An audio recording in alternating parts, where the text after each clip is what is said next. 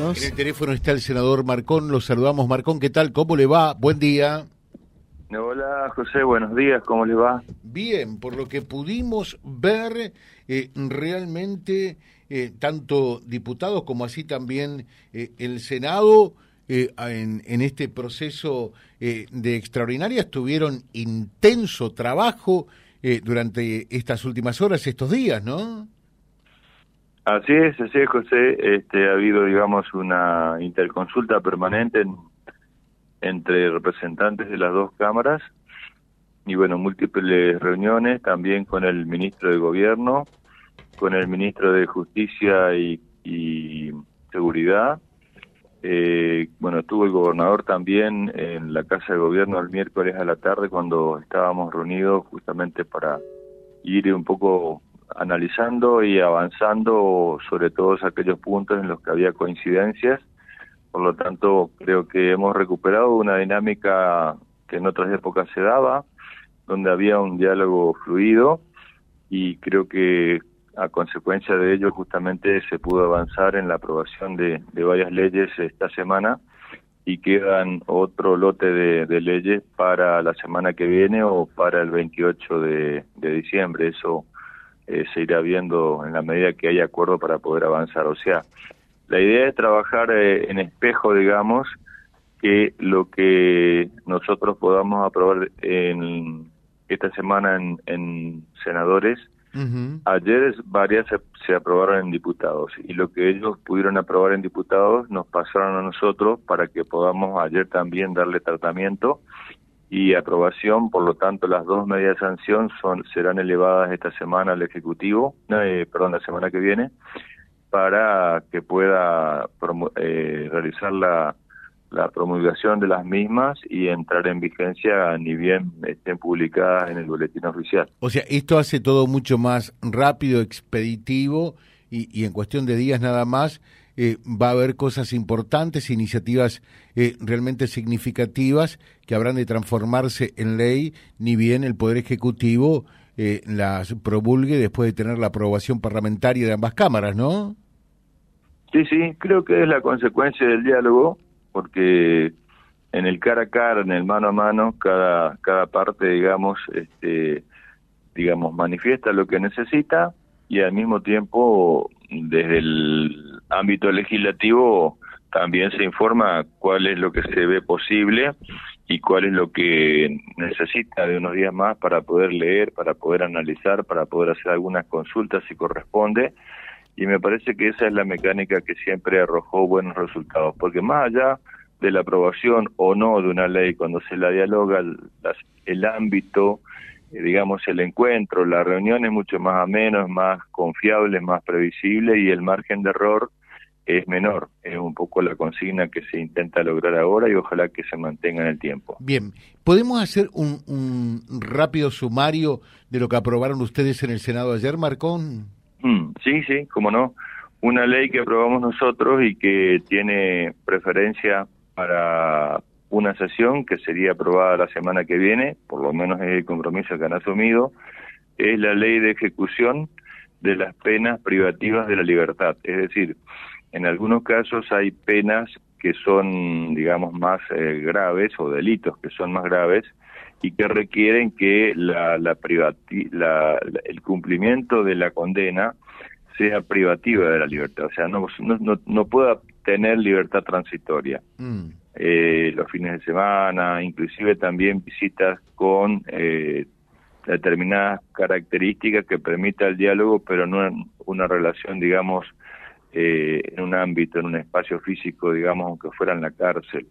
Estamos hablando siempre de delitos más graves, más delicados. Esto lo aprobamos nosotros, le dimos media sanción y eh, diputados se comprometieron a darle la semana que viene la media sanción faltante. La ley de emergencia hídrica, por otro lado, eh, la aprobamos nosotros. esto se demoró un poco porque el ministro de, Ambiente, Enrique Esteves, ha tenido dificultades en algunos basurales por la cantidad de lluvia y eh, le agregó un artículo, pero le, la aprobamos nosotros y también le dio la, segunda media sanción diputados, por lo tanto, con todas las lluvias esto va a requerir seguramente asignar recursos, hacer compras para atender las necesidades en la medida que las condiciones lo permitan. Y eh, si Dios quiere, en los próximos días esto va a ser ley. La ley de adhesión al narcomenudeo que la habíamos aprobado nosotros, mire, del 2011 que venimos aprobando esto. yo recuerdo perfectamente, Marcón, cuando eh, usted eh, eh, trajo a, a siendo ministro de Seguridad allí en el Círculo Católico de Obrero, también 2015, 2016, y, y, ya Puyar y bueno, y usted también hablaban de la imperiosa necesidad de contar con una ley de narcomenudeo. ¿Cuántos años pasaron y cuántas cosas se hubieran evitado, no? Sí, algunos algunos dicen, ah, bueno, pero eh, buscan los perejiles. Bueno, eh, a ver, el, que está vinculado con, con la venta de drogas tiene que tiene que venir a, declarar, o sea, porque si si, si todos nos ponemos a, exigir que se busquen los los digamos los pesos pesados, esos pesos pesados a veces ni se mueven, están en un lugar que nadie los ve, que nadie los conoce, que muy pocos salen a la vía pública, entonces nunca se los va a encontrar. Entonces creo yo que hay que trabajar en con el grande, con el intermedio y con el pequeño, y hay que trabajar desde la nación y desde la provincia, entre todos. Por supuesto que hay que también tener en cuenta la cantidad de fiscales, la cantidad de jueces, la cantidad de personal, eh, todo va a depender de la, de la, la PDI, vuelve la PDI, que antiguamente tenía ese nombre, luego pasó a llamarse Agencia de Investigaciones Criminal, ahora vuelve a PDI y va a haber en la ley eh, 13.013 algunas modificaciones como para lograr primero el respaldar más a todos los fiscales que trabajan como corresponde para que lleven adelante su labor la policía de investigaciones que tenga sus controles, pero que tenga sus facultades y que también los jueces tengan el respaldo. En definitiva, que el sistema estatal esté todo direccionado en, una, en un mismo objetivo que es combatir la venta de estupefacientes, la venta ilegal de, de estupefacientes, ¿cierto? Y esto aquí es lo que está comprendido en esta ley, que ayer la sancionamos nosotros, la sancionó también la Cámara de Diputados, y eh, ya estará pasando al Ejecutivo, que como es un proyecto que surgió del Ejecutivo, seguramente la va a vetar, la va, perdón, a promulgar y eh, estará vigente dentro de un tiempo determinado. O sea, también hemos planteado la situación de la cantidad de fiscales en nuestra región, la cantidad de empleados en nuestra región, y nos han afirmado que se está trabajando y ojalá que eh, esa, ese trabajo arroje más cargos para nuestra zona, porque hoy tenemos menos cargos que en el 2014 y tenemos 125 mil causas prácticamente que tienen que trabajar los, los, los fiscales y eso, poder atender todo eso es casi imposible con la cantidad de fiscales que están prestando servicios en este momento. El otro tema tiene que ver con los gastos reservados, principalmente el Ministerio de Seguridad, que en su momento nosotros habíamos pedido que sea con rendición documentada de los aportes que, tengan en concepto de gastos reservados, que el gobernador anterior eh, vetó ese, esa parte de la ley, que nosotros insistimos con la, la el rechazo del veto, pero bueno, hubo dos o tres diputados que dieron, se dieron vuelta en el aire y a la hora de respaldar el rechazo al veto no lo hicieron, por lo tanto quedó vigente la utilización de gastos reservados sin rendición. Sin ahora, cuentas. Ahora se rinden.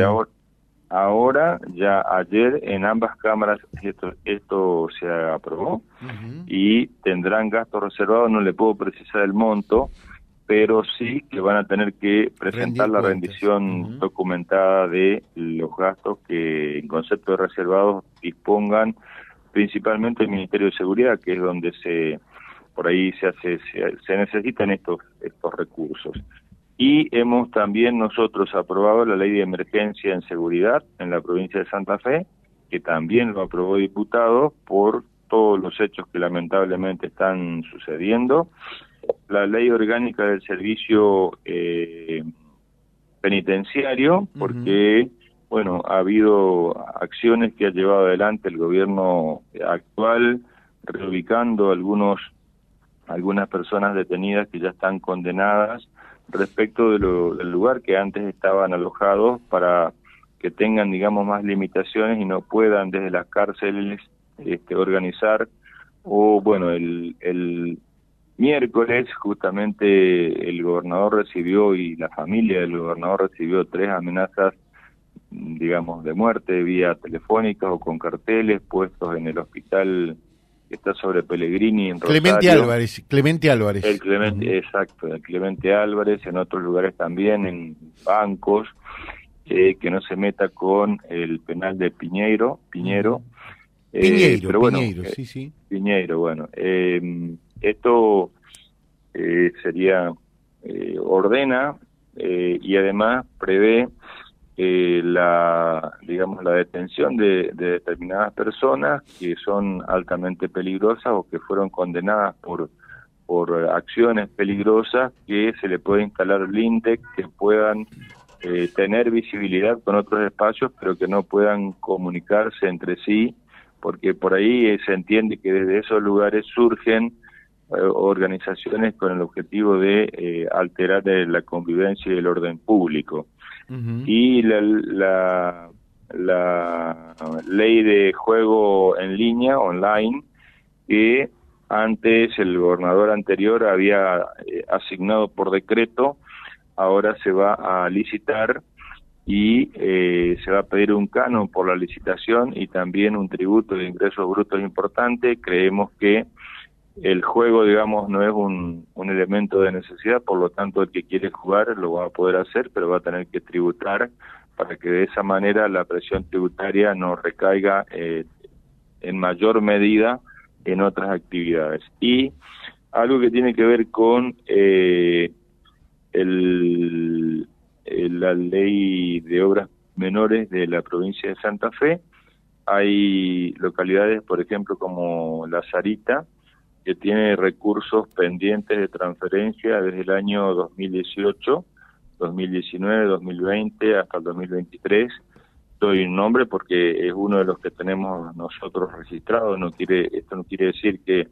la comuna no haya hecho la elaboración de proyectos y presentado, solamente que no, no, no tuvo el tratamiento y no le hicieron las transferencias correspondientes. Eh, entonces, con esta ley, lo que va a hacer eh, es armar un esquema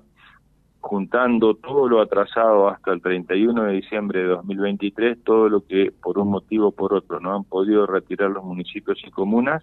y es dinero que le pertenece por ley, y dentro de lo que se conoce para gastos corrientes, o sea, nosotros aprobamos, la, la, la media sanción vino, a ver, en este caso, eh, no, diputados la aprobó después que nosotros, ayer, por lo tanto la semana que viene será elevado, será promulgado y con el número de ley que le asigne el Ejecutivo, cada localidad podrá elaborar su ordenanza y pedirlo como gastos corrientes. De esa forma, aunque sea para construir un canal, para instalar una alcantarilla, para hacer el arreglo de un vehículo, de lo que fuera, este va a poder disponer de los recursos. Esto no es de un día para el otro, pero por lo menos si todos eh, adoptamos el criterio de, una actitud contributiva, estos fondos, si no es antes de fin de año, en los primeros días del, año que viene, van a estar eh, recibiéndose, porque imagínense, del 2018 hasta ahora, no sé qué pude hacer con ese dinero, pero ese dinero le corresponde. Por lo tanto, no es que deba sí o sí destinarlo a gastos corrientes, también pueden hacer las obras que estaban previstas o parcialmente las obras que estaban previstas o u otra necesidad que le puede haber surgido. De esa forma, eh, la provincia se pone al día, es un esfuerzo de la provincia y esta ha sido una iniciativa de la Cámara de Senadores que eh, la dialogamos, la conversamos con el Ejecutivo, porque en principio estaba previsto para el 2022, también incorporamos 2023, y eh, aprobamos en senadores, aprobamos en, se aprobó en diputado, perdón, y eh, ya, Dios mediante, esta semana que viene será ley, y las comunas y municipios podrán hacer los trámites internos y elevar el pedido a, la provincia y creemos nosotros que blanquear esta situación y cancelarla cuanto antes es lo mejor que le puede pasar. Si bien el gobierno de Santa Fe, el, Poder Ejecutivo puede tener estos recursos, le corresponde a los municipios y en esa dirección ayer se trabajó también con buen diálogo con el Poder Ejecutivo de la provincia y hoy en la práctica y a partir de lo, de lo actuado por el Poder Legislativo ya están las dos sanciones, queda la tarea en el Ejecutivo y son recursos que bajarán a cada pueblo y a cada ciudad. Perfecto. Termino con eh, un oyente, dice José, decirle a Chacho eh, que está bueno nombrar eh, más policías, más fiscales y funcionarios, pero que no sea únicamente fabricar nuevos empleos, hay que controlarlos para que realmente trabajen debidamente, que no sean como la policía eh, mm, de seguridad vial que nunca sirvió absolutamente para nada. Que estos funcionarios sean efectivos y sirvan eh, en el servicio de justicia también. Totalmente de acuerdo, totalmente de acuerdo. Hay hay personal, bueno, como político, como no sé, como varias actividades que a veces eh, no todos ponen, digamos, el empeño que, que, corresponde al momento de elaborar, de llevar adelante la tarea. Entre ellos están las fuerzas de seguridad, pero no todos son malos y al mismo tiempo tampoco todos son buenos. Entonces va a haber una cadena de control.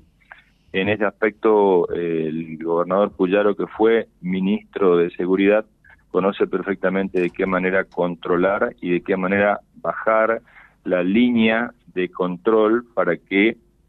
en cada lugar se, se realicen los patrullajes. Lo que le hemos planteado al gobernador Puyaro, al ministro Bastía y al ministro de Justicia y Seguridad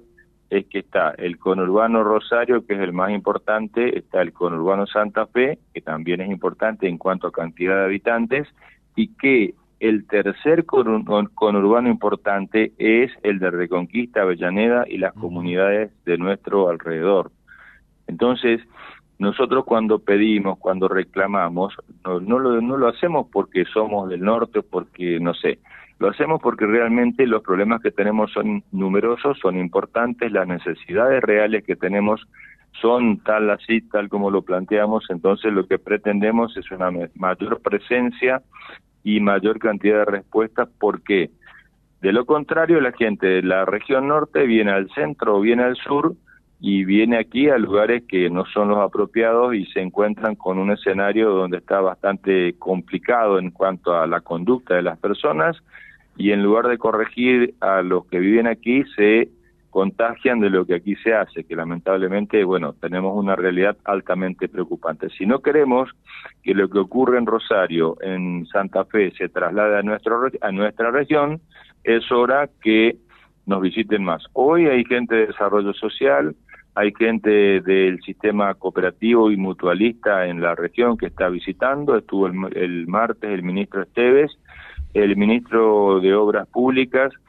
Este, nos prometió ir entre el 10 de septiembre y el 10 de diciembre, pero bueno, eh, después no pudo.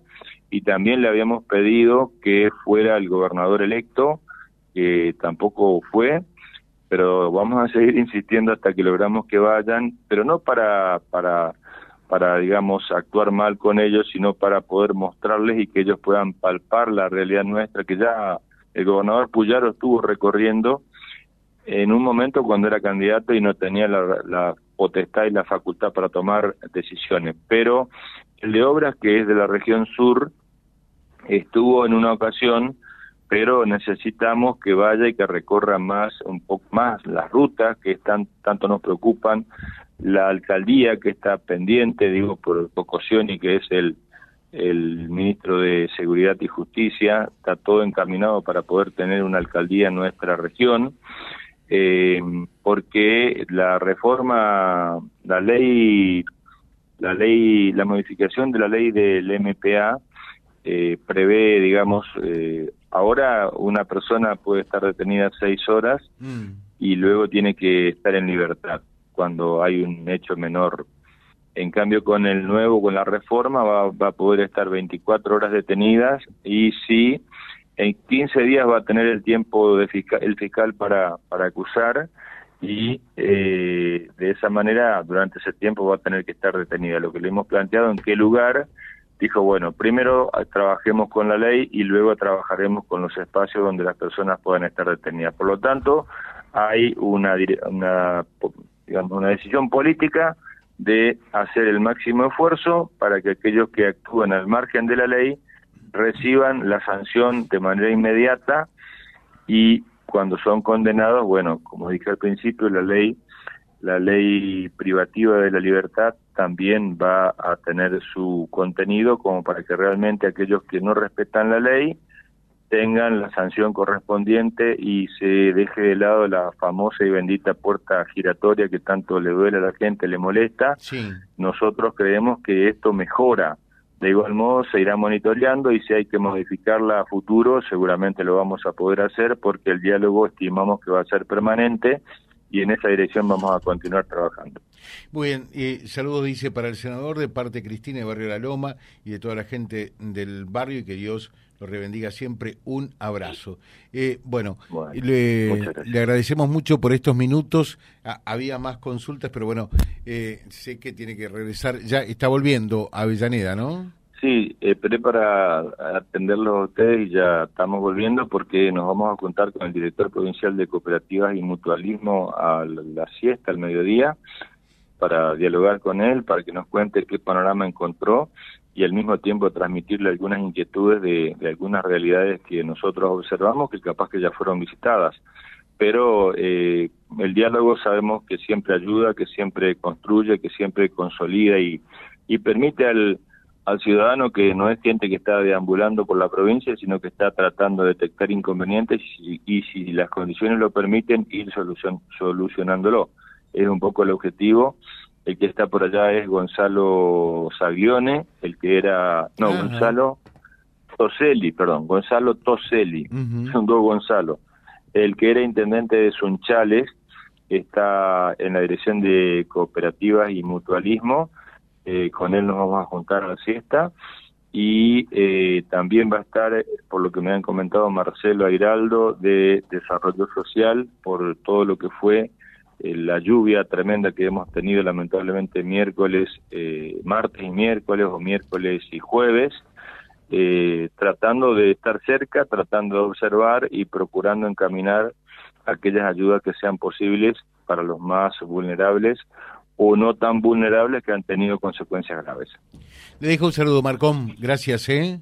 Buenos días, adiós. Gracias. Eh, bueno, nos quedan consultas para el senador, lo vamos a volcar, lo vamos a invitar un día del programa. Eh, lo cierto es que las dos cámaras están trabajando por estos días mucho, hay que destacarlo, de la misma manera cuando se da eh, también al revés, en la otra cara de esa misma moneda lo, lo puntualizamos y sacando leyes fundamentales, porque muchas veces es cierto, reclamamos de la policía eh, y de la justicia, pero también tiene que haber un acompañamiento de las leyes, naturalmente, ¿no? www.vialibre.ar, nuestra página en la web, en Face, Instagram y YouTube. Vía Libre Reconquista. Vía Libre. Más y mejor comunicados.